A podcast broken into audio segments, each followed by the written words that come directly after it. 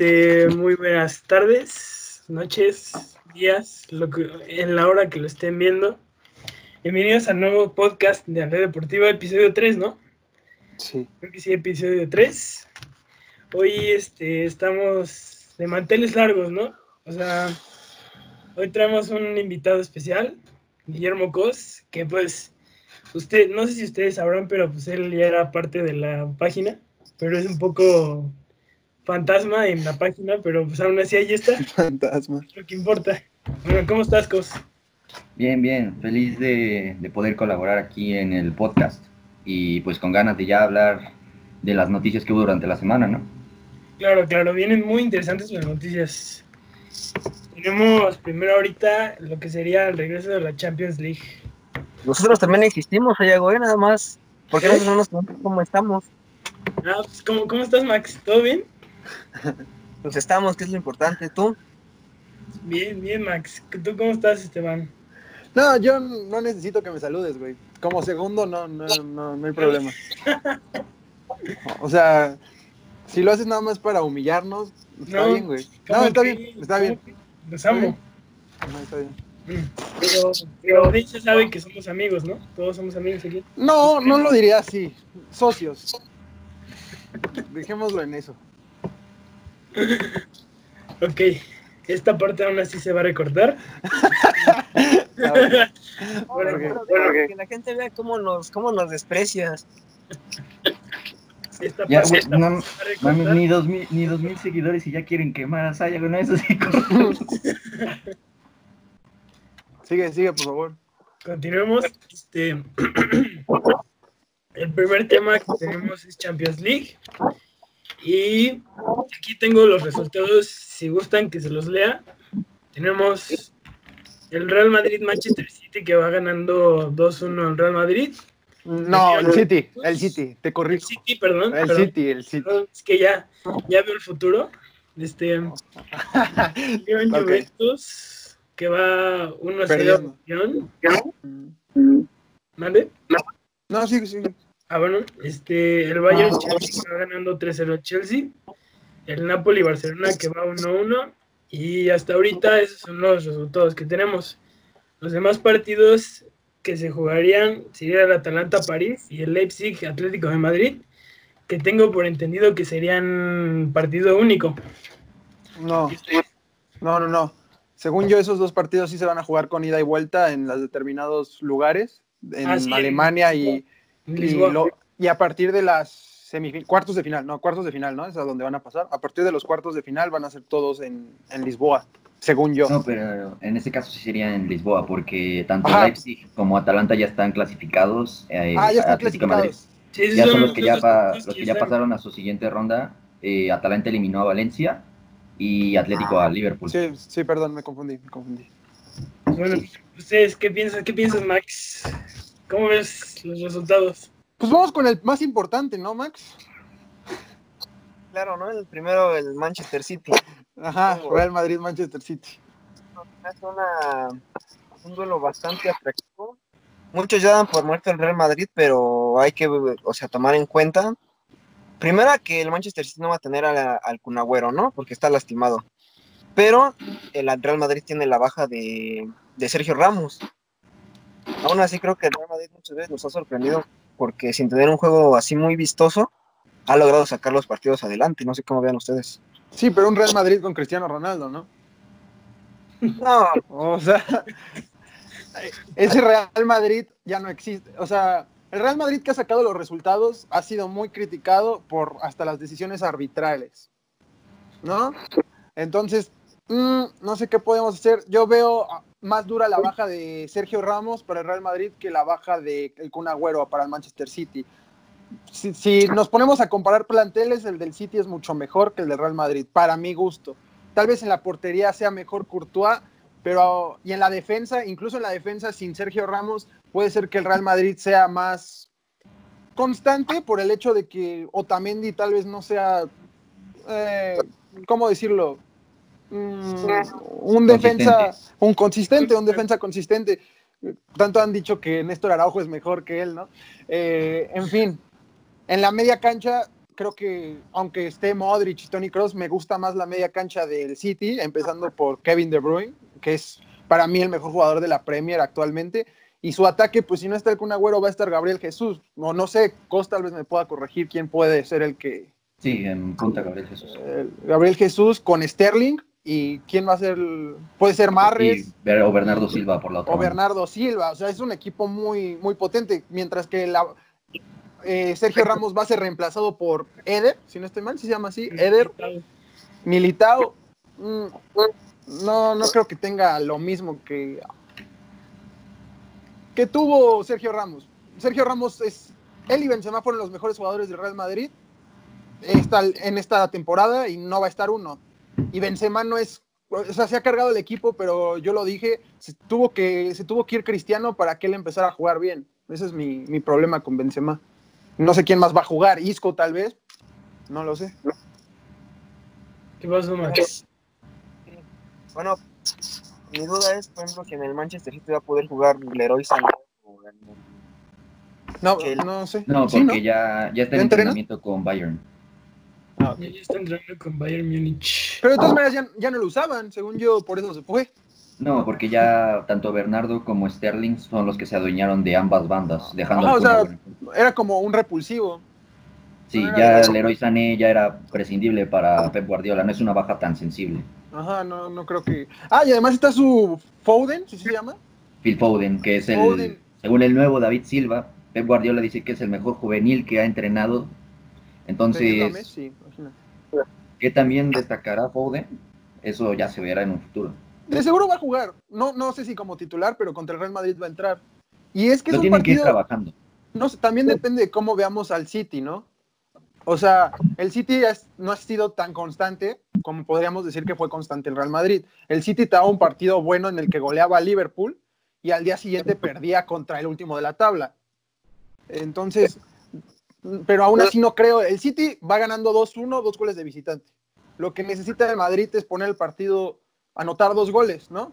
Dos goles en la casa del City. Dos goles y ya.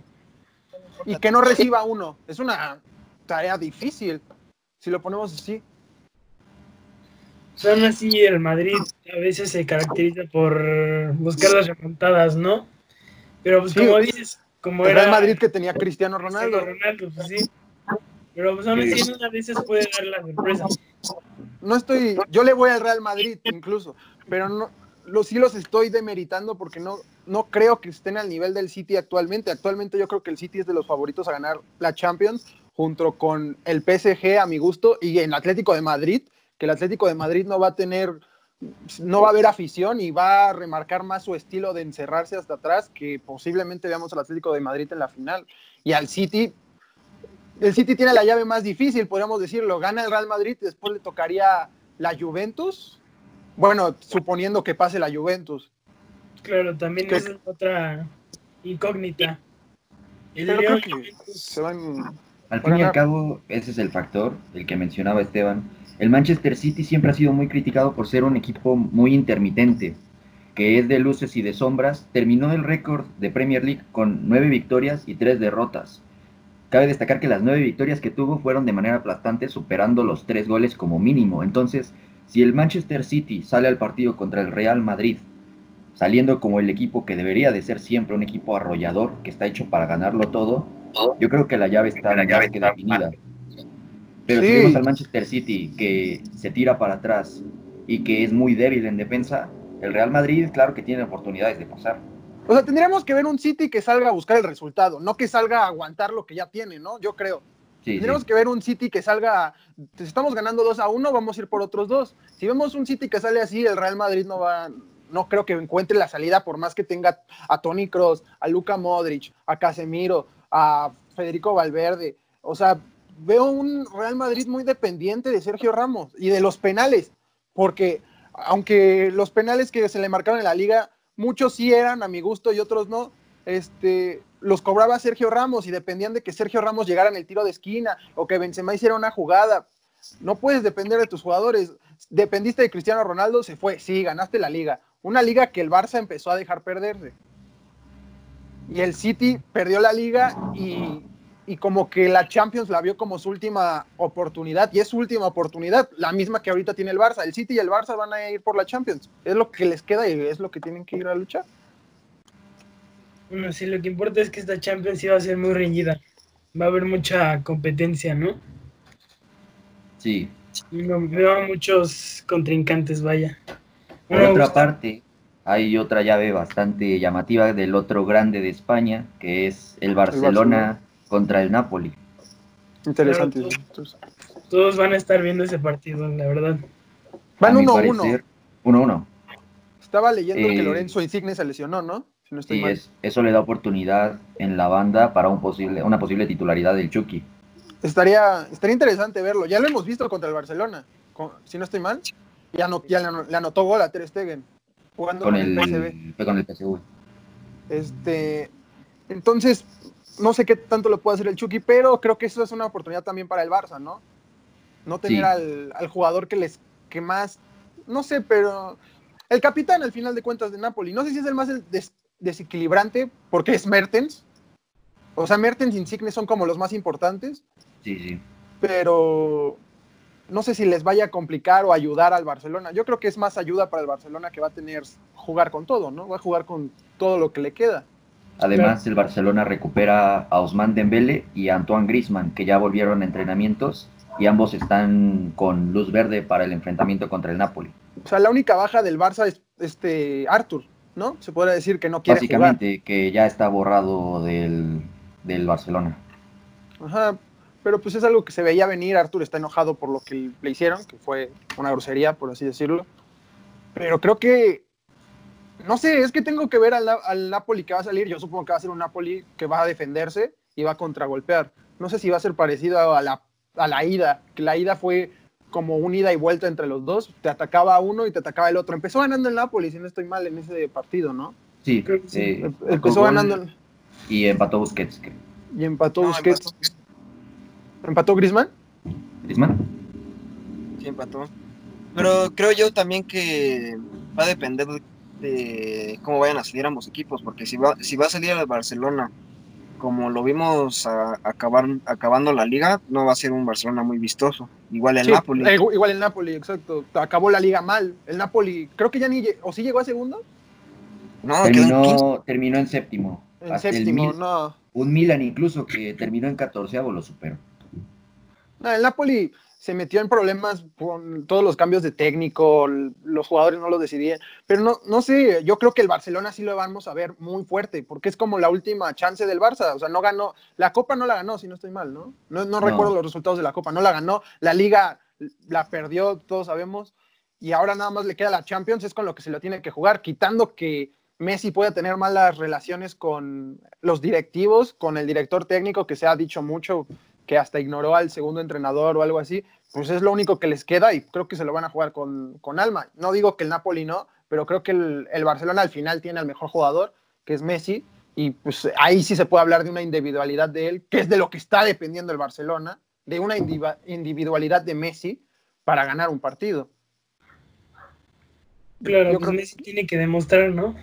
Al final de cuentas, por algo tiene un nombre como lo es de ser el mejor jugador o sea, no creo que lo tenga que demostrar, pero creo que de eso va a depender. Y al final, el Napoli no tiene a un Messi, por más que juntes a, a Mertens, a Politano y, a, y al Chucky, porque como decimos, no va a estar, no va a estar Insigne, que era el predilecto. Y tiene una buena defensa, pero no creo que le aguante. No sé, además es en el Camp Nou, ¿no? Quitando que no haya afición, el Barcelona va a estar en su campo. Y ahora en los cuartos, creo que el, ¿cómo se llama? El partido no, pero faltó el, el Juventus Lion. Ah, pero, Juventus León. Que va perdiendo la Juventus, es interesante. Ese partido pasó a ser bastante, bastante llamativo por el hecho de que la Juventus lleva ocho jornadas aproximadamente jugando de una forma terrible. Pero terrible, terrible. Una remontada contra el Milan, el Udinese, el último partido contra la Roma. Contra la Roma, que se lo pasearon literalmente. Y un problema está teniendo actualmente la Juventus es que juega de una manera espantosa. Y el Lyon, no podemos decir que es un equipo que traiga consistencia porque la liga fue la primera que paró. y han jugado únicamente amistosos y la Copa del fin de semana pasado contra el PSG. Entonces, si antes se pensaba que la Juventus la podría tener relativamente fácil, en este momento yo diría que el León tiene posibilidades de pasar. Sí, sí, sí, sí. Si vemos, si vemos jugar a la Juventus como está jugando, creo que el León está, está vivo, completamente vivo. Y no sé qué pasa en ese partido. Sí tengo, tengo más ganas de ver ese que el mismo Real Madrid Manchester City. Tengo más ganas de ver si qué va a ser Cristiano, qué va a ser Dybala. No, no sé si por el Lyon va a estar Memphis. Creo que sí, ya sí, ya está, Memphis. Ya, está recuperado, va a estar interesante, pero es un partido bastante apretado. O sea, no es gol de visitante, ahí sí hay que aclararlo. Su gol fue anotado en su cancha entonces la Juventus técnicamente tendría que ir por uno para mandarlo a tiempos extra y por otro para ganarlo. Pero el, el Lyon con ir por uno, con ir por uno aprieta mucho el partido y prácticamente lo cierra. Si ahorita ya lleva la ventaja, no sé si vamos a ver que el Lyon se encierre, ¿no? Yo creo que podemos ver un Lyon encerrado y aprovechando un gol y se van. Y le dice adiós a la Juventus. Sí, veo muy factible que el Lyon se vaya a encerrar y además con la manera de, juego de la Juventus, pues, veo que era una vez si usan el contragolpe, ¿no? También. Puede ser, puede ser. O sea, la este Juventus creo que tiene mejor equipo, ¿no? Pero no sé. En este momento dependen de, de individualidades de Cristiano, de que Cristiano salga y tenga un buen día, porque de manera colectiva no veo en este momento que la Juventus le pase al Lyon. Sí, creo que sí. O sea, de una individualidad, creo que yo, como lo dije, de Cristiano, de Pablo Dybala, son sus dos mejores jugadores. De ellos, de ellos va a depender el, juego, como lo dije del Barcelona, que a lo mejor depende de Messi. Aquí va a depender mucho de que Cristiano y Dybala salgan inspirados y hagan dos goles y con eso, porque sí es cierto que están jugando, la Juventus está jugando muy, muy, muy, muy mal. Nada más. Bueno, la otra... Chelsea ya está definido también. Ya está definido ya definido, ¿no? Peor aún que le toca el fin de semana contra el Arsenal en el FA Cup y va y se le lesiona el jugador desequilibrante del Chelsea como lo es Christian Pulisic. No, está súper definida esa llave. No creo. Es nada más de curiosidad. ¿Es en la es en Alemania o en Londres? En Alemania. ¿En Alemania?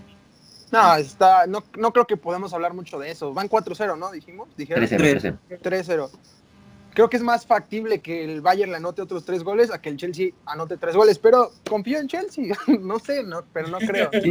Pues al fin y al cabo, el objetivo del Chelsea ya no es tanto en esta temporada. Hicieron una buena campaña para haber sido baneados de fichar la temporada pasada, un nuevo técnico y nuevo en, este aspecto como Frank Lampard. Terminaron en cuarto lugar de la en cuarto lugar de la Premier League. O sea, hicieron una muy buena campaña para una temporada que pintaba realmente oscura. Para lo que tenían para lo que tenían, que jugaron en su mayoría con mucha cantera, con jugadores como Mason Mount, Tammy Abraham, Callum Hudson-Odoi, y los fichajes que están haciendo ahorita y los rumores que aún hay, y con la clasificación que consiguieron de último momento a, Champions League de la, de la próxima campaña, pinta, pinta tremendo el, Chelsea para, para la siguiente temporada. Sí, yo creo que el Chelsea va, va a ser fuerte para la siguiente temporada, pero esta ya no hay más de qué hablar. No sé ni, ese partido sí se debía haber suspendido, ya estaba más definido que, que el América Chivas. este... No se les puede criticar nada. Hicieron una muy buena campaña. Para lo que tenían, creo que hicieron bueno. Creo que tienen que cambiar a Kepa. Sigo diciendo eso. Y me gustaría mucho ver a Black la próxima temporada en el Chelsea. Junto con todos los refuerzos que está teniendo. más bien podemos hablar de sus refuerzos. Timo Werner. Eh, sí, sí, dicen que todavía no está confirmado, ¿no? Pero el Kravertz. Kai Havertz, probablemente la más grande promesa de Alemania. Actualmente. Oblak, Onana. Mm, están haciendo un mercado de fichajes increíble. Un buen equipo. También veremos quién se va, pero no creo que le pese tanto. No. Pues bueno, los otros partidos que tenemos es el Atalanta-París. Ese ya siendo parte de los cuartos de final, ¿no? Cuartos de final. Sí, creo sí, eso sí, ya, ya es de lo que sigue, ¿no? Creo. Probablemente otro duelo muy, muy llamativo por el hecho de que ambas son unas delanteras de primer nivel. Atalanta siendo el equipo más goleador de toda Europa, con Josi Pilicic, con el Papu Gómez, Duban Zapata. Es un equipo arrasador en ataque que también sabe defenderse bien. Pero lo que resalta del Atalanta es que si recibe cierta cantidad de goles, no, no, se, no se anota mucho, no les afecta demasiado, porque es un equipo que no para de atacar y que ataca de una manera buena y certera. Y el PSG, pues todos saben el poderío que tiene. Y pero pues solamente tiene la baja de Mbappé, que pues es algo, una baja muy, muy sensible. El Atalanta va a tener la baja de Illich, ¿no? Si no estoy mal. de, de Illich. Ah, ahí está eh, Zapata o Muriel deberían de estar en punta entonces. Vamos a... Mbappé no sé por cuánto tiempo se lesionó, qué triste la verdad, pero los dos van a perder a dos jugadores importantes. Va a ser un partido interesante. Yo antes pensaba y veía como favorito al, al PSG por mucho, pero el Atalanta me sorprendió en las últimas jornadas que tuvo creo que fue el equipo, o sea, como dijo Cos, el más goleador, pero con 98, 96 goles, algo así, en toda la Casi llegan a los 100 goles. Entonces eso es impresionante, no sé cómo lo vamos a ver. Al final de cuentas, la defensa del París no es mala, pero tampoco se me hace extremadamente impenetrable. Es, este, ah, Thiago Silva. Marquinhos y Thiago Silva. Ah, o el Kimpempe, ¿no? ¿Cómo se llama? También, También juega él. Kimpempe. Ajá. Y los laterales creo que es Beñat, ¿no? Que jugaba en el Bilbao hace tiempo. Bernat y Tomás Menier, pero que Menier se va al Borussia Dortmund la, ya la siguiente campaña. Entonces, no sé, la defensa no se me hace difícil. Va a ser un juego de mucha velocidad, yo creo. De ese va a ser totalmente ida y vuelta, pero no van a parar. No creo que ni el Atalanta ni el París vayan a... Esperemos al rival y lo contragolpeamos. No, yo creo que va a ser disparo, disparo, disparo tras disparo, va a ser interesante, va a ser interesante. Además, ese ya se juega partido único, ¿no? Sí, igual que el Leipzig Atlético de Madrid. Yo creo que va a ganar el Atlético de Madrid. Creo que el es el único de Madrid tiene en Champions de ganarle al Liverpool con una gran remontada. No, y es que terminó en la liga de una manera muy buena. Y el, y el Leipzig está con, o sea, bastante dolido. Y con la ya ni va a jugar Timo Werner. Ajá, exacto está muy, muy dolido por la baja de Timo Werner porque dependían demasiado de él. Si bien tienen uno que otro jugador desequilibrante como Savitzer, las llegadas de Henrich, pero Timo Werner era el jugador del Red Bull Leipzig y sin él eh, yo veo bastante difícil que pasen por una defensa como la del Atlético de Madrid. Claro, es muy, muy fuerte esa defensa, la verdad. Sí, a ver cuáles son sus defensas. Pues mira, tenemos a a María Jiménez, a este. Felipe. Ya se fue Godín, ¿no? Este, sí, ya se fue. Llegó Felipe del, Porto. El, güey del Porto, no sé quién es. Hermoso, hermoso también, ¿no? El hermoso, también puede, el hermoso puede tener su oportunidad, aunque no sea del gusto del cholo, pero aún así puede tener su oportunidad. ¿Quién es el hermoso según tú? El HH. No, Hermoso, güey. Eh, no, Hermoso es un jugador, güey, del Atlético. ¿Ah, también? sí, ah, güey. Así se llama, es defensa central. está bien. ¿Sí? Bueno, para ustedes, ¿quiénes pasan de todos, o sea, de todos los encuentros? Para mí, yo voy a dar mi punto de vista. En el Manchester City Real, para mí pasa el City. Juve León pasa el León. Barça Napoli. Yo creo que el Barcelona. Bayern obviamente pasa. Atlético y Atalanta. Y ya. Ok. Ah, bueno. yo por mi parte yo creo que pasa en el Manchester City Real Madrid, Manchester City, Paris Saint Germain contra Atalanta, yo creo que pasa el Atalanta con una diferencia mínima. Juventus contra León, yo creo que a pesar de lo mal que juega la Juventus, yo creo que debería de pasar. Eh, Napoli Barcelona, yo sí veo pasando al Barcelona. Bayern de Múnich contra Chelsea. Eh, yo le he puesto al Bayern. Va ganando y tiene todas las de ganar. Eh, Atlético de Madrid, Leipzig. Eh, Atlético de Madrid, yo creo que debería de pasar. Básicamente yo lo mismo, lo mismo que Cos. Lo mismo, exactamente lo mismo. Excepto que el Atalanta y el PSG creo que va a ganar el PSG, pero tengo mis dudas. O sea, solo es porque me gusta más el PSG. Pues bueno, yo, yo confío un poco en el Real Madrid porque pues, en una vez se puede pasar, ¿no? Y el León Juventus, la Juventus tiene que dar lo que tiene que dar, ¿no? Porque pues es un, un equipo grande y, pues para mí yo creo que pasa la Juventus. El Bayern Chelsea ya el Bayern. El Napoli Barcelona en una de esas yo creo que el Barcelona también da, da lo que tiene que dar porque pues aún así tiene mejores jugadores que el Napoli. El Atalanta París. ¿Qué, güey? El Atalanta París yo creo que pasa el Atalanta y el Leipzig Atlético de Madrid pasa el Atlético de Madrid. Bueno, gustan pasar. Nada más aclarando, Rodri ya no juega en el Atlético de Madrid, ¿eh? ya juega en el City. También es que como te noté un poco confundido, Sayago, pues a lo mejor.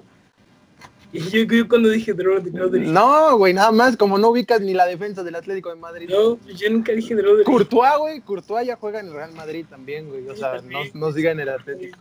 Va, va, va. Nada más confirmando, güey. Ok.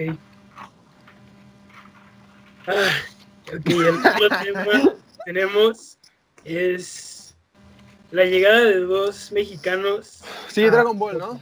Buen capítulo el de ayer. ¿Mande? nada, güey, te estoy chingando nada más. Bueno, los dos, la llegada de dos mexicanos a, a Europa. ¿Ustedes qué opinas? ¿Qué opinas, Max? Por parte de, bueno, son Eugenio Pizzuto y Gerardo Ortega. Primero hablar de Gerardo Ortega, creo que se me hace una buena, una buena oportunidad para el joven lateral izquierdo ex Santos Laguna. Creo que es una buena oportunidad para él y en general para el fútbol mexicano, además de que llega un equipo que si no, no mal recuerdo, creo que pelea Champions League en su, en su liga. Y aparte, formadora de, de prospectos que hoy en día ya son realidades en el fútbol europeo como lo es Koulibaly en el Napoli, como es Courtois en el Real Madrid. ¿Quién más habíamos dicho? ¿Dónde se fue? Milinkovic Savic en la Lazio. Ah, ¿A, dónde, dónde, se fue, perdón? Alguien. ¿En Bélgica? De Bélgica. Ajá, el Bélgica. Es, creo que es un fútbol bueno para que, bueno en sentido de que para que se pueda ir fogueando un jugador que apenas va a Europa y por otro lado, creo que lo de Pizzuto, mm, no sé si precipitado, no sé si considerarlo así, porque creo que apenas disputó siete minutos porque lamentablemente se lesionó en un partido de Pachuca y ahí en fuera nunca volvió a jugar porque hubo una lesión grave. No, no tenemos como muy buenas experiencias de jugadores que no se han consolidado al 100% en el fútbol mexicano antes de irse a Europa. Ya vemos, por ejemplo, a Giovanni Dos Santos que ni siquiera debutó, a Jonathan y más específicos con Diego Laines ¿Cómo que Giovanni Dos Santos no debutó? No, debutó en México, pues. Ah. Directo fue allá. Em, no sé si lo de Pizzuto sea como muy rentable, pero lo que sí es como rescatable es que llega a una liga que no es como de tanta exigencia, lo veo yo, a excepción del PSG que es un equipo de talla mundial. Pero creo que es una buena oportunidad también para el para este Eugenio, no sé cómo lo vean ustedes. Pues, o sea, llegó, llegó a un, al Lille, ¿no? De Francia. Sí, al Lille. Al Lille, perdón. Este, pero también estaban diciendo que lo querían prestar, ¿no? Estaba viendo eso. Sí, o sea, que nada más lo ficharon. Se rumoreaba una sesión. Que, y lo mandaban una sesión. No creo que sea malo irse a Europa. O sea, si vemos el caso de Giovanni Dos Santos, sí, tal vez fue apresurado, pero también tenemos el caso de Carlos Vela, que sí estuvo mal en un tiempo en, el Arsenal, pero creo que le sirvió mucho más estar en el, en el, Arsenal y que el Arsenal lo prestara al Salamanca y a tantos equipos B. Y al final Carlos Vela se terminó siendo tal vez de los mejores jugadores que hemos visto de México en Europa. No, fue subcampeón del mundo contra Brasil, fue el capitán. Sí siento que pudo haber hecho más con el Pachuca, pero creo que es una buena oportunidad. Estaba escuchando la otra vez una entrevista de Miguel Ayun en el que dice que él cree que mientras más joven estés, te conviene ir a Europa, porque muchos dicen que se tiene que foguear primero en el fútbol mexicano y lo que sea. Pero si te fogueas allá y debutas allá, yo creo que es mucho más exigencia. Tal vez algún día veamos a un Lines que juegue bien, no es que lo esté defendiendo, pero al final de cuentas creo que aprendes más luchando y que no te metan a que de repente juegues y si haces la estrella en tu país y te vayas a, a Europa. Luego vas a llegar a Europa y no vas a saber nada. Iban a empezar sin saber nada en Europa y a darlo todo. Yo creo, que, es una buena, incorporación. Mientras que la de Arteaga no me gusta. No me gusta. No me gusta. El, el, fútbol de Bélgica tiene a Gobea y hasta chocó el día de ayer, si no estoy mal. Y simplemente el fútbol, de, el fútbol de Bélgica, creo que incluso ahí sí se compara lo mismo que es la Liga MX. O sea, sí han salido varios jugadores de ahí, pero no, no me convence. Ochoa jugaba en el. ¿Cómo se llamaba? Perdón, no se me olvidó. El estándar. El estándar de Legia. Este. No era un equipo que digamos, uff, uff, Gobea. Juega ahí desde también casi. se fue al Porto, se fue allá y no ha sido ni seleccionado nacional. No creo que irse a un equipo de Bélgica te dé la. Para, ni para foguearte. Yo creo que va a terminar regresando aquí. Es como lo quiso Antuna de irse al City y al final que lo prestaron al, al Galaxy terminó en las Chivas. Si la carrera fuera al revés, estaría mucho mejor. Pues sí, estas son buenas. ¿Qué pasó, Cos? Ah, no, nada. Eh, mencionaba que se me hacen a mí, eh, a diferencia de Esteban, se me hacen dos muy buenos movimientos. El de Pizzuto muchísimo mejor, ese claramente. Eh, al fin y al cabo se considera la Liga de Francia como una de las top 5 si bien puede ser la más débil, pero al fin y al cabo es un fútbol que tiene, que le puede servir para desarrollarse. Eh, al fin y al cabo, por su ascendencia, no va a ocupar plaza extracomunitario y eso es una ayuda tremenda, que es una de las, muchas veces es la traba que impide que jugadores mexicanos lleguen a clubes europeos. Pizzuto no va a ocupar esa plaza, entonces es una gran ayuda. Y es más bien un fichaje para el Lille de mediano a largo plazo, no lo veo como que llega y de inmediato va a ser el acompañante de Renato Sánchez o de Soumaré. Eh, no creo que tenga ese efecto. Lo van a ir trabajando, lo van a ir desarrollando, pero yo creo que sí va a tener minutos en el Lille. Es un buen equipo para que se desarrolle. Lille también destaca, igual que el Genk, con Gerardo Arteaga por desarrollar muchísimo talento. Últimamente sacaron a Pepe, actual jugador del Arsenal, Eden Hazard, que salió al Chelsea, actualmente al Real Madrid. Eh, al fin y al cabo, lo de, lo de Pizzuto se me hace se me hace un muy buen fichaje.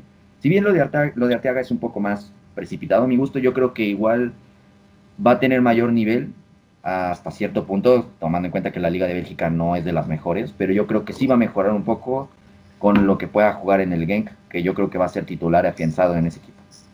El Lille, Hazard también jugó en el Lille, ¿no? Si no estoy mal.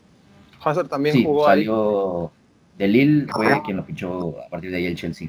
A partir de ahí el Chelsea. No, sí, nada más era nada más agrandar la carrera de ese magnífico jugador. Pues bueno, ¿tienen algo más que agregar? ¿Tú? ¿No quieres decir nada? No, pues no. Ahí anda el buen Pisuto. Algo que yo investigué es que renovaba cada año su contrato con el Pachuca. O sea, le ofrecían como extensiones o algo así de su contrato, pero él lo renovaba cada año. Yo creo que Chelsea pensando que alguna algún día se podría dar esa oportunidad, ¿no? Y pues ahorita ya llegó. Pues, sí, se fue como jugador libre. Sí, o sea, ella tenía planeado un, poquito todo eso. Y pues pero es que tuvo un buen mundial, un buen, bueno, un mundial sub-17 muy bueno. Que quedaron subcampeones, ¿no? También. Y es, fue como el jugador más sonado, ¿no? Ahorita, si hablamos, ¿quiénes de esos que estuvieron han debutado? Nada más él, ¿no? A lo mejor soy un ignorante, pero nada más, según yo, nada más Pizzuto. El portero de Chivas, que fue el, los más importantes, creo que fue el mejor portero del torneo, no ha debutado. Y no creo que lo haga en un tiempo cercano. Luego había un delantero de Santos que creo que tampoco ha debutado. Creo que, o sea, ¿sí él sí? Creo que sí. El, delantero de Santos. No seguro. Santi Muñoz. Santi Muñoz, sí. A lo mejor en Copa, pero en la liga y Pizzuto ni debutó y ya está en Europa. O sea, eso habla bien. Hace mucho que no veíamos a un jugador desde la sub-17 irse a Europa, ¿no? Al último que, los últimos que vimos fueron los que quedaron campeones y Marco Bueno se fue al Arsenal y lo regresaron por no cumplir la edad. Claro. Sí, igual de Arteaga, pues para mí es algo precipitado, ¿no? Porque pues no, no lo veía tan consolidado en, en Santos. Si bien alguna vez sí fue considerado como de los mejores laterales izquierdos de la liga, pero pues yo supongo que ahorita no, no está dando el ancho, ¿no? Pero pues esperamos que le vaya bien a los dos, ¿no? Pues sí, pues sí. No. Gustan pasar al otro tema de Chiro, que es nueva bota de oro. Pues también podemos hablar de Rafa Márquez, ¿no? Que ya va a ser director técnico. Se me fue eso.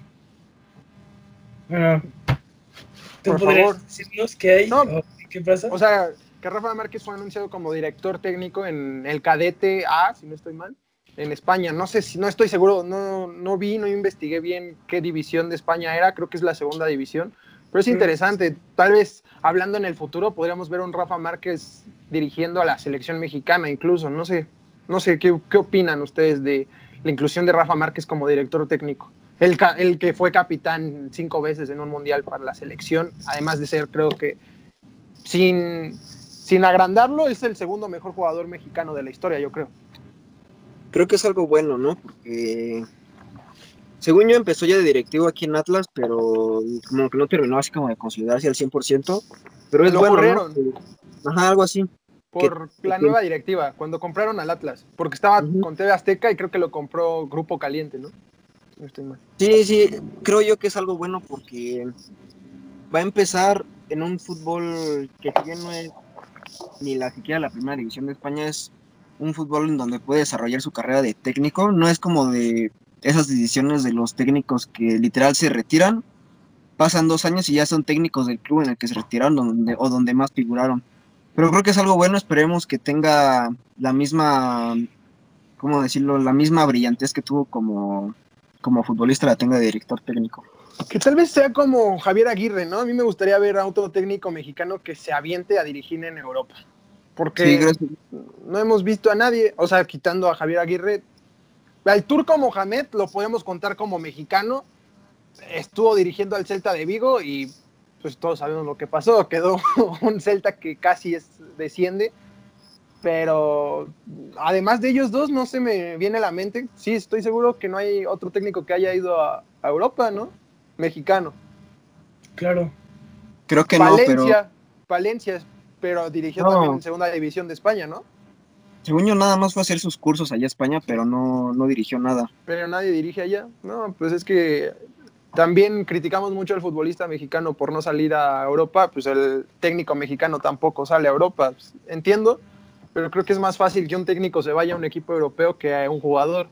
Hoy vemos a Javier Aguirre, que es muy admirado por dirigir al Atlético de Madrid, al Levante, ha dirigido a Japón, al Zaragoza, Leganés. Tiene una carrera interesante. Yo creo que Rafa Márquez, no sé si dirigirá algún día al Barcelona, Rafa Márquez, no sé si algún día se le dará, pero tal vez sí al Mónaco, ¿no? Estaría interesante ver a un Rafa Márquez dirigiendo al Mónaco, que fue su primer club en Europa.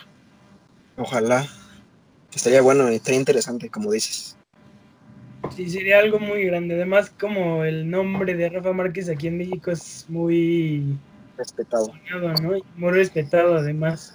Hugo Sánchez dirigió en Europa, ya me acordé. dirigió al Rayo Vallecano. Ah, sí, y, la cagó, pero la dirigió en Europa. Y una vez puede llegar otra vez a Pumas. ¿Hugo Sánchez? Ah, sí, el técnico nuevo de Pumas. ¿Quién será? Por favor, Cos. No, esperamos que no, esperamos que no. o Jorge Campos también. No, no, nada Jorge contra, Campos. Nada, nada, nada, nada, contra Hugo Sánchez. En lo personal que yo soy aficionado de los Pumas. Pero yo creo que ya no es un técnico para, para dirigir a un equipo como los Pumas. Si bien probablemente le dio una de las mejores etapas de su historia a los Pumas, cuando ganaron el bicampeonato, yo ya no lo considero un técnico que esté para dirigir, dirigir a este equipo. Incluso la llegada que son la llegada que sonaba de Bruno Marioni, yo, yo no la veo mal. en el periodo que Marioni dirigió a los Pumas, eh, no lo hizo mal, Yo siento que, bueno, quitando, quitando ciertos detalles, y hablando futbolísticamente de lo que hizo Marioni con los Pumas, yo creo que no lo hizo mal. Dejó, yo creo que le faltó tiempo, porque los resultados estaban dando. Si bien hasta el final de su gestión se fueron moviendo un poco, ya no era lo que fue al inicio, pero, pero al inicio de su gestión llevó una racha de los Pumas que jugaban bien y ganaban. Entonces, yo a mí me gustaría Marioni como un regreso. Eh, Jorge Campos, Jorge Campos, ¿te gustaría? Es que Jorge Campos no, pues no ha dirigido con anterioridad. Fue, fue, la mano derecha de la Volpe en algún momento. La mano derecha de la Volpe. Tiene conocimiento. Sería, sería parecido a un. Imagínate esa dupla ahí. te puede salir muy bien o te puede salir muy mal. Sí, sí, sí. Pues ahí vemos qué pasa con los Pumas que ganaron. Ah, no, no sé. No, no juegan. Sí, Juegan, juegan ¿No han jugado? Y en la primera jornada sin técnico ganaron 3-2, entonces no es tan Sí. mal como se pensaba de ellos. No, pero juegan hoy contra Atlas. Contra Atlas. No, pues seis puntos regalados. Ricos. Debería de, porque luego se salen con cada chiste los Pumas. Si quieren, una vez hablamos de la jornada de la Liga MX. Me parece, me parece, me parece perfecto. Ok, Empezamos con el Santos Chivas. Ah, mira, que quiero preguntarle aquí a mi servidor, ¿qué pasó con el Chicote Calderón que en podcasts anteriores estabas chingando, perdón, este, estabas Decía queriendo que ya hacía falta que estuviera en vez de Ponce. Ajá, que ya hacía falta y pues eh, sí hizo mucha falta para que nos metieran tres goles, ¿no? Eh, Falta, no, falta fue lo que sobró. No, lo reitero. O sea, ¿viste el partido, Esteban, o no? La verdad. No, no lo vi. Te voy a, te voy a decir. El gol que se le está criticando al Chicote fue el segundo. Viene de una jugada en ataque donde él fue que él estaba participando. Ajá. Tiene. Se supone que cuando tu lateral va al ataque, los contenciones o los centrales tienen que hacer la cobertura. Van, va- ¿viste el segundo gol? O sea, Sí. resumen o algo. Sí, sí, Están. Los, están los dos contenciones atacando al mismo y está, eh, me parece que el Tiva con los dos contenciones. Ve el espacio el, el Diego Valdés y se la da a Gorriarán, que iba solo porque ninguno de los dos hizo la cobertura al Chicote y lo dejan solo. Ahora, dejando de lado todo lo del Chicote. No lo defendiste, te juro no lo defendiste. No, y tengo, tengo los números, mira, te voy a decir. Dame Mira, datos. Dame datos, Tengo- a ver. 31 de 41 pases acertados, Ajá. dos pases clave, 11 de 15 duelos ganados, 3 disparos a puerta, 2 de 2 regates completados, 3 de 6 balones en largo Pues que juegue de extremo. y 4 faltas recibidas. Si, si se va a estar subiendo, por eso lo meten de extremo, Max. Porque No, nada no. más le importa el ataque. Creo que más que como extremo, más que como extremo, a mí me gustaría jugar con Chivas. Yo si fuera Atena, A mí, a mí me gustaría jugar con Chivas. Yo, yo debería. de- no, no, no. yo güey, yo juego aquí. O sea, está Macías y yo atrás de Macías. Así parece el güey. creo que haría mejor papel que muchos de los que están ahí. No sé por qué Tena no me ha llamado. No, o sea, yo si fuera Atena, perdón, no me expresé bien, jugaría con línea de tres, pero independientemente de eso, creo que fue un partido horrible. Uno entiende que hay bajas importantes, como estábamos hablando el podcast pasado, pero un equipo como Chivas no puede depender de dos jugadores como lo son Alexis Vega y Fernando Beltrán. Aquí tenemos al mismo Santos, o sea, tenía de bajas a Jonathan Orozco que lo vendió al Tijuana, Arteaga que acabamos de hablar de él. Ah, ok.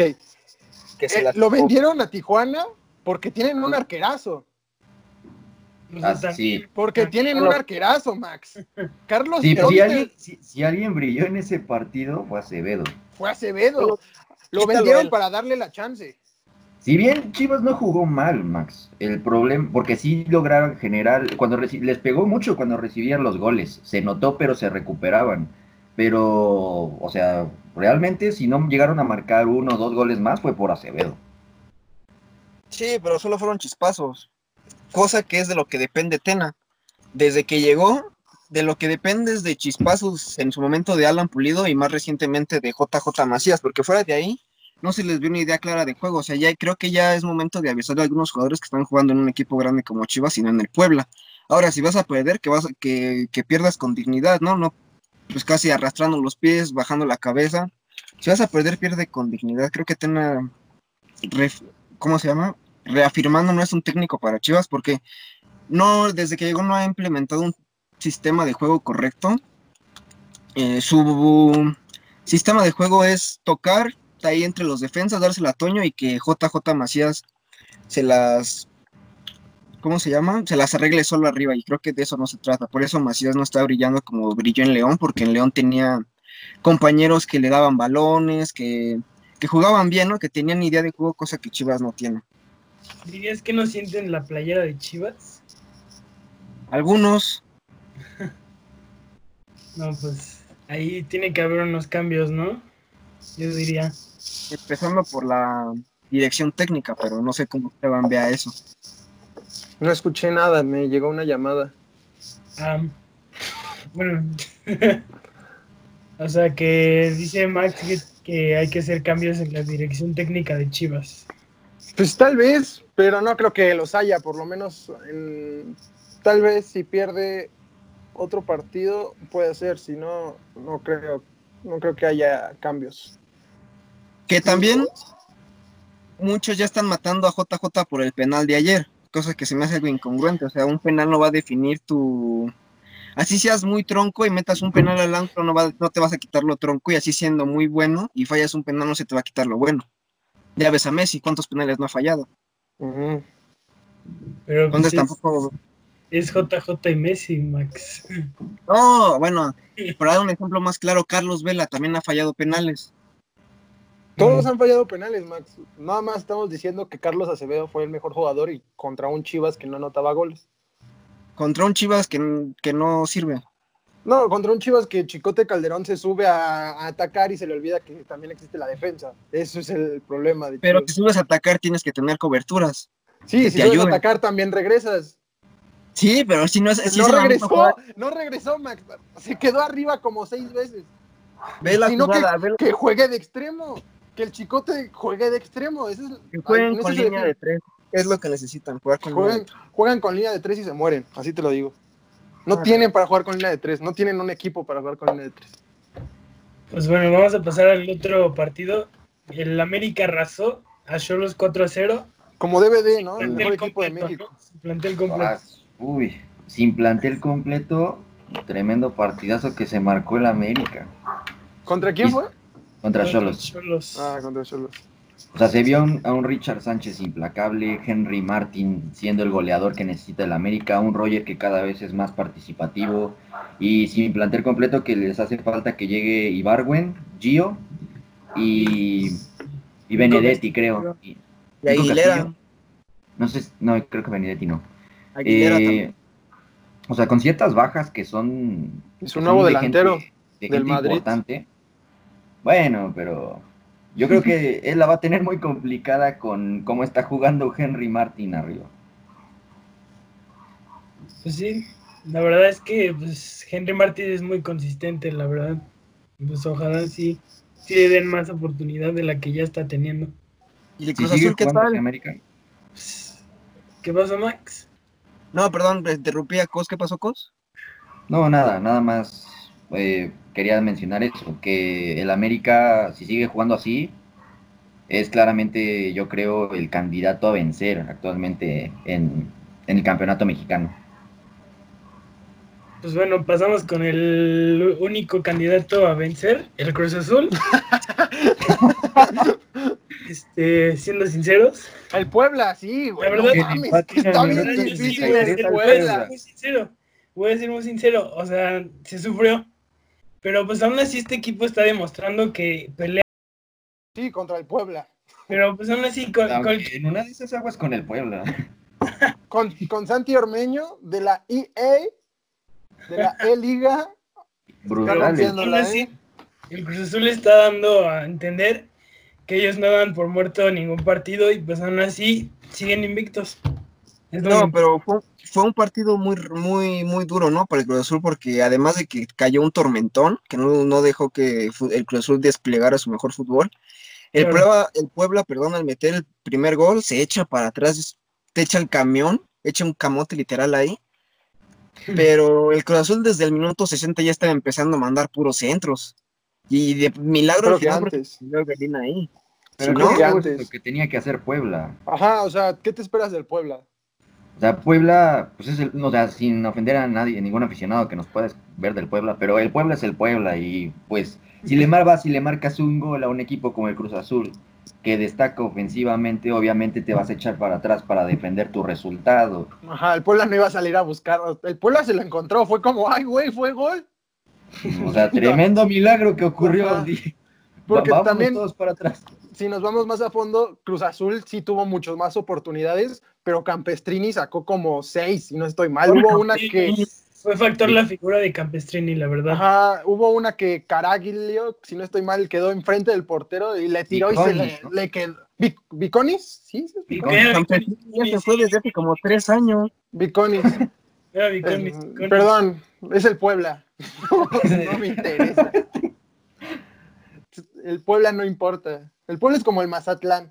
Eh, Monarcas morado. Monarcas. ¿Qué? Em, creo que ah, un dato más. Las Chivas Sí. junto con el Necaxa son los únicos dos equipos que no han metido gol. Ya hasta el Monarcas Morado ya metió gol. Nada más es un dato ahí un poco innecesario, pero que lo tenía que decir. Hasta el Monarcas Mazatlán, morado. Mazatlán. Sí, Monarcas Mazatlán. morado. Monarcas Bueno, el, morado. el Monarcas Mo- Morado le anotó gol al Puebla y quedaron 4-1. Eh, ¿O 3-1? Igual ahorita empató contra el Querétaro. Que pues. El Monarcas Morado. Aunque, Monarcas aunque morado. Mazatlán, Mazatlán mucho en redes sociales llegaron arrebatando, pero les están arrebatando los puntos. Pero no, ¿Pero qué? ¿Pero qué? ¿Cuál es el problema? No, no nada, pero con, con este casi el mismo cuadro, Guede hizo más que que este Palencia, que fue-. Pero Guede Es que no dirige de Monarcas. Morado. No, pero dirigía a, Mon- a Morelia. a, Monarca- a Ah. Monarcas. Pero es que es ese Monarcas funcionaba por Pablo Guede, ¿no? Y, o sea, el efecto que tenía Monarcas, si bien no era un equipo sumamente poderoso, pero lo que hacía más o menos funcionar ese Monarcas era Guede. Y que lo hayan sacado, bueno, creo que él más bien renunció, ¿no? Sí. Eh, renunció. que se haya ido, pues es lo que está haciendo que este proyecto de Mazatlán se haya ido totalmente abajo. Que Mazatlán juega con Fraga en la portería. O sea, teniendo a Sosa, ¿por qué metes a Fraga? Eh, pues ya ves, ideales de Palencia. O sea, sin- para mí Fra- Sosa fue de los mejores porteros del torneo pasado. Y ahorita es banca de Fraga, que Fraga creo que ni fue titular en los Pumas con Saldívar. Fraga era, Fraga era banca de Saldívar. Eso te hace una comparación bastante graciosa. O sea, y ahora es titular, imagínate. Por cierto, el Toluca le ganó 3-2 a San Luis. Claro, un, Chorizo Power. con un Zambuesa que fue clave. Que pues eso casi no se comenta. A pero sus 36 años. a sus 36 años, Rubén Zambuesa está siendo clave. Y pues aún así, también tenemos un poquito bien a Saldívar. Pero pues aún así Esteban y yo estamos comprobando que pues Saldívar le va a ir bien. Saldívar es un crack. Saldívar es un crack, no hay más que decir. Palabras muy duras, ¿no? Saldívar es, bueno, dos puntos. Saldívar es banca de Luis García y lo de Zambuesa Ay, te habla de dos cosas. O de que de plano sí tiene un muy buen nivel o del nivel que tiene la Liga MX para que Zambuesa siga destacando a sus 36 años. Aunque Zambuesa siempre ha sido un jugador importante en los equipos en los que ha estado. No es como que, al menos no ha bajado mucho del nivel que ha tenido eh, en cualquier equipo que ha estado, desde América, en León, en Toluca. Siempre ha sido un jugador relativamente consistente que te rinde a un buen nivel. Saldívar, ¿no? Zambuesa, de Zambuesa. Saldívar no pienso hablar. Pues bueno, los otros resultados son Pachuca Tigres 1-1 y el Juárez le ganó al Necaxa 1-0. Juárez, que ya se habla que ya Marco Fabián está a punto de ser nuevo jugador. ¡Hala! Eso no lo sabía. De Juárez, sí. Se habla que ni Cruz Azul ni Chivas va a llegar a Juárez. Juárez es un equipo. Yo lo había Juárez tiene- juega con corazón. Pues sí, la verdad el Juárez está demostrando eso. Y además le falta fiesta. Entonces Marco Fabián le va a dar ese toque. que- No pasa nada en Juárez. Pero bueno, Puede ser el Sí. Pachuca Tigres. Es lo que más. ¿qué pasó Esteban? Y lo más que me sorprendió fue el Pachuca Tigres, pero todo lo Empataron a unos, ¿no? Ajá, que empataron. Yo pensé que Tigres iba a tener la violación. Pues no. no quedó. Pues no, eh, Tigres. Ahora ya, ahora sí ya le estamos cerrando la boca a Tigres. No, Pero no la boca a Tigres. Bueno, Tigres, Tigres en el momento en el que empiece a carburar, todos saben que Tigres es de los equipos, si no es que tal vez el más peligroso de toda la liga. Sí, la verdad es que tiene muy buen plantel. Bueno, los otros partidos de hoy son Atlas Pumas y León Monterrey. ¿Cuáles son sus resultados? ¿Monterrey quién? León Monterrey. León Monterrey. ¿En dónde va a ser León Monterrey? En León. En León. Bueno, Max, ¿cuáles son tus resultados? para Atlas Pumas le voy a Pumas y para León Monterrey creo que ese es el creo que el duelo de la jornada, muy buen partido, creo que va a ganar el León. ¿Y tú, Cos? Yo veo ganando a Pumas 2-0 en el Jalisco. Y yo creo que Monterrey está recuperando nivel, que le faltó muchísimo el torneo pasado. Yo creo que Monterrey se lo lleva contra León. Esteban. Pumas gana con gol de Jorge Campos y uno de Luis Y Monterrey gana con gol de Chupete Suazo. ¿No quieres que meta uno Saldívar ahí de paso? También. Pero pues, bueno, gustan pasar al último tema, que sería Chiro Inmóvil. Adelante. El, bota de oro italiano. Pues bueno, pues como todos sabemos, acaba de ganar la bota de oro, se la ganó Cristiano Ronaldo, que creo que no jugó la última jornada, ¿no? No, no, se lo ganó Cristiano Ronaldo, se lo ganó a Lewandowski. Se lo ganó a Lewandowski, sí. A los dos realmente, que eran los dos. seguidores. pero el que estaba más cerca era Lewandowski, que Aquí yo quiero decir, varios que están aquí, exceptuando a Cos, dijeron que no lo ganaba y yo les dije, puede hacerlo. ¿Qué pasó? Lo ganó. Y eso va para ti, Sayago. ah, de hecho. Que muchos critican a Ciro Inmóvil, igual que a Cristiano, de que terminaron muchísima, muchos, muchísimos penales a favor suyo en el registro goleador. Eh, Ciro Inmóvil terminó con 36 goles, creo que 15 de ellos fueron de penal pero aún así, eh, Ciro Inmóvil hizo una temporada espectacular. Únicamente él, Forlán y Luis Suárez son los que han podido quitarle eh, la bota de oro a Cristiano o a Messi. Y eso es algo muy digno de destacar. La Lazio hizo una temporada impresionante que clasificaron a Champions League. Empató el récord de goles de una temporada en la Serie A, igual que tenía Higuaín con 36 goles. O sea, lo de Ciro Inmóvil la verdad, mis respetos. Él, para mí se lo merece totalmente. Si se lo llevaba él, Lewandowski o Cristiano, ambos, bueno, los tres hicieron una, temporada que totalmente merecido el que se lo llevara. Claro. Sí, pero lo de Ciro, creo que como dice cosas es algo muy mucho de admirar.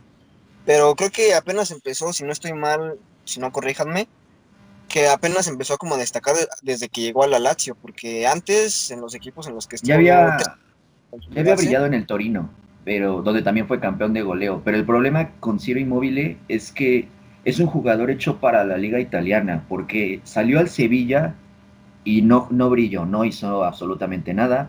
Después salió al Dortmund, bueno, del Dortmund salió al Sevilla, pero eh, eh, jugó en los dos de todas formas y no, no apareció, ese es el problema con Immobile, no es un jugador que esté hecho para salir de la liga italiana porque no, no funciona fuera de Italia, pero en la Lazio es, es fácilmente de los jugadores más importantes. Sí, porque tan solo con ver sus registros goleadores de la temporada antepasada metió 41 goles teniendo una media de 8.87 goles por partido y esta temporada 39 en total, o sea, con copa y todo, teniendo una media de punto 89. Pues sí, nos demuestra que es un muy buen delantero. Pues ojalá le siga, siga yendo bien, ¿no? ¿Tú qué opinas, Esteban?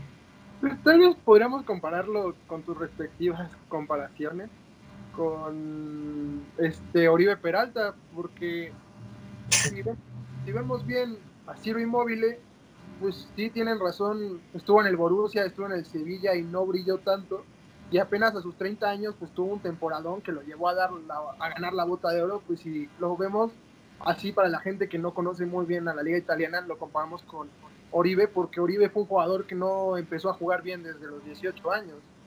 Oribe Peralta empezó a jugar bien a partir de los 27, 28 años y le alcanzó para ya haber jugado dos mundiales, haber sido, no sé si fue campeón de coleo, creo que no, pero haber sido de los jugadores más importantes, tanto que ganó una de oro y su gol fue el lo importante. O sea, son jugadores que creo que tal vez se tardaron en tener como su momento, pero pues cuando lo... O Jamie Bardi. otro ejemplo, Bardi. Otro ejemplo, ajá, otro ejemplo es Bardi. Bardi fue también campeón de gol. ¿No es su primer campeonato de goleo o es su segundo? Su primero, ¿no? Eh, creo que sí. Sí, su primero. También ya teniendo treinta y tantos años, ¿no? Treinta y pico. Creo que es más inmóvil. Y ya es campeón de goleo, ya consiguió la Premier League con el Leicester. Jugó un mundial.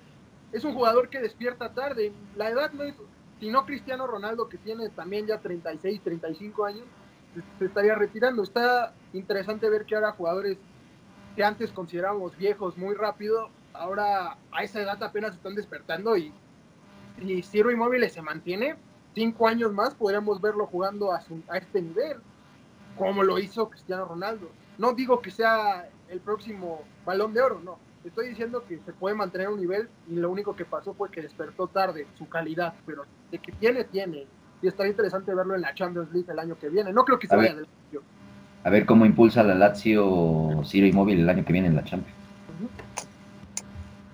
Sí, sería muy interesante de ver. Pero bueno, creo que ya son todos los temas, creo. No sé si Cos quiere agregar algo de la NBA o algo así pues apenas regresó Misayago le, en la burbuja, ¿no? Le decidieron llamar hacia donde los tienen todos encerrados. Claro, en la burbuja ya están ahorita los partidos y se ve a un... ¿A quién ves como favorito? Pues yo veo muy favorito, la verdad, a los Lakers. O sea, hay que ser muy sinceros. Porque pues tiene muy, muy buen equipo y pues el factor LeBron y Anthony Davis siempre va a ser algo que pesa en cualquier equipo de la NBA. Eso es lo interesante, ver si alguien va a poder ponérsele enfrente a lo que a los futuros campeones, casi casi que son los Lakers. Están por ahí los Clippers, los Bucks, unos destellos de los Celtics, del Heat, de los Mavericks, pero claramente va a ser una excepción si no se lo lleva LeBron y compañía. Yo tengo otro candidato. ¿Qué pasó, Max? Creo que también se me hace algo ¿cómo decirlo? Importante ver a Michael Jordan con sus Bulls. Creo que también podrían dar una buena temporada. Unos 30 años tarde, ¿no? Es que los Lakers están bien con LeBron, pero Magic Johnson atrás, o sea, es interesante ver. ver Magic, nunca lo pensé en ese entonces. Es muy, muy buen, muy buen jugador, ¿no? Tiene, tiene futuro. Sí, sí, futuro, como Kobe, ¿no? Es un chavito. Un chavito, 18 años y salió de la prepa. Pero pues bueno, ahí estaremos al pendiente de la NBA. Y pues yo de mi parte del béisbol voy a agregar que pues ahorita todavía está un poco en pendiente la temporada de béisbol.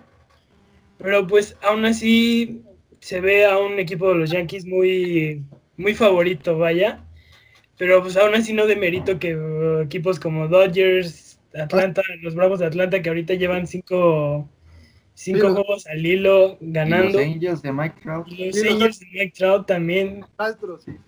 Los, los Astros que pues, o sea, con todo y los trampas aún así tienen un equipazo.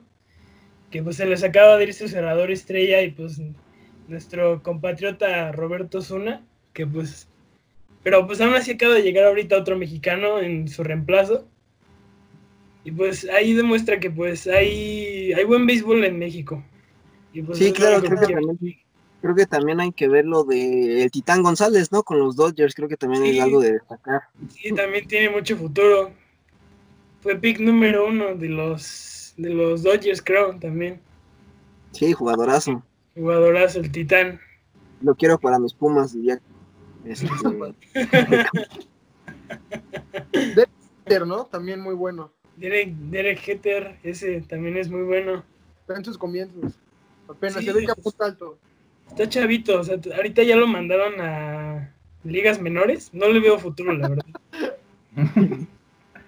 Igual el Mike Trout, ni, o sea, tanto contrato para nada, pues no. El mejor jugador de la historia, maestro. Pues bueno. Pero apenas va empezando. ¿Cómo ya lo categorizas ahí? ¿A Trout? Sí. Viene del futuro. Es que, es que Trout este, lleva mucho, ¿no? O sea, además tiene un contrato muy grande, la verdad. Acaba de debutar, ¿no? Tenía entendido. Sí, sí, no, Apenas- acaba de debutar. Apen- apenas ayer, Se, se ve que es bueno, se ve que tiene talento. sí, no, le, le veo mucho futuro. Pero pues bueno, no sé si quieran agregar algo más. Pero pues bueno, síganos en, síganos en nuestras redes sociales, en Aldea Deportiva, en Facebook, Instagram, Twitter, YouTube. Nos van a encontrar siempre como Aldea Deportiva. Y pues no sé si quieran dar sus redes sociales. Max. Claro. Mis redes sociales son. Nada más voy a dar Instagram. Maximiliano.valadez.99. Listo, Tucos. Eh, igual en Instagram, Guillermo barra baja CP01. Barra baja. La baja. Para- Bueno, O pues, bueno, Yo soy Esteban Cacho en todas las redes y nada más agregar, este, para los que no tengan nada que hacer en, en cuarentena, les recomiendo una serie que se llama, bueno, un anime, vaya. Se llama, ya van a empezar cosas otakus. Tranquilo, tranquilo. Que se llama Boku no Hero. Muy bueno para los que no tienen nada que hacer y los que llegaron hasta el final, se los recomiendo mucho. Está muy divertido y para esta época en la que está triste las cosas, te puede animar. Nada más. Quería agregar eso, nada más. Yo también quiero agregar algo. Después del comentario otaku, Re- retomando lo del anime, también yo recomiendo dos, lo que es Dragon Ball Z Supercampeones. Claro, claro. Ya saben, ya también nos convertimos en páginas de anime. No, pues es que es Dragon Ball Z. Por eso ya tenemos recomendaciones de cine, ya todo. De- digo, de Eh, series. por cierto, que sigan su página de cine, Cinema Dom Verse. exacto, exacto. ¿Cuál También Cinema Verse? Cinemaverse. Cinemaverse. Tiene muy buen Bueno, ya. contenido. Pero pues bueno, yo en Instagram soy el Sayagan. Pues nada, quiero mandar un saludo a mi novia, que la amo mucho, Yo Abril. Yo Este, también a mi novia, que aquí está. Aquí está mi novia. Sí, no, yo mando te, Ah, sí, no, yo no, te narí, gracias. Solo ven los primeros cinco minutos, qué maman. Vamos a cortar esta parte, ¿no? Pero pues bueno, igual eh, también sigan a Béisbol Sin Fronteras, es mi otra página con, junto con un amigo que tenemos de béisbol. Bueno, yo quiero mandarle un saludo a Cos. No, John Esteban. gracias. y pues bueno, eso Yo no mi novia. Eso sería todo de nuestra parte. Y pues muchas gracias y síganos apoyando. Hasta luego. Bye. Suscríbanse.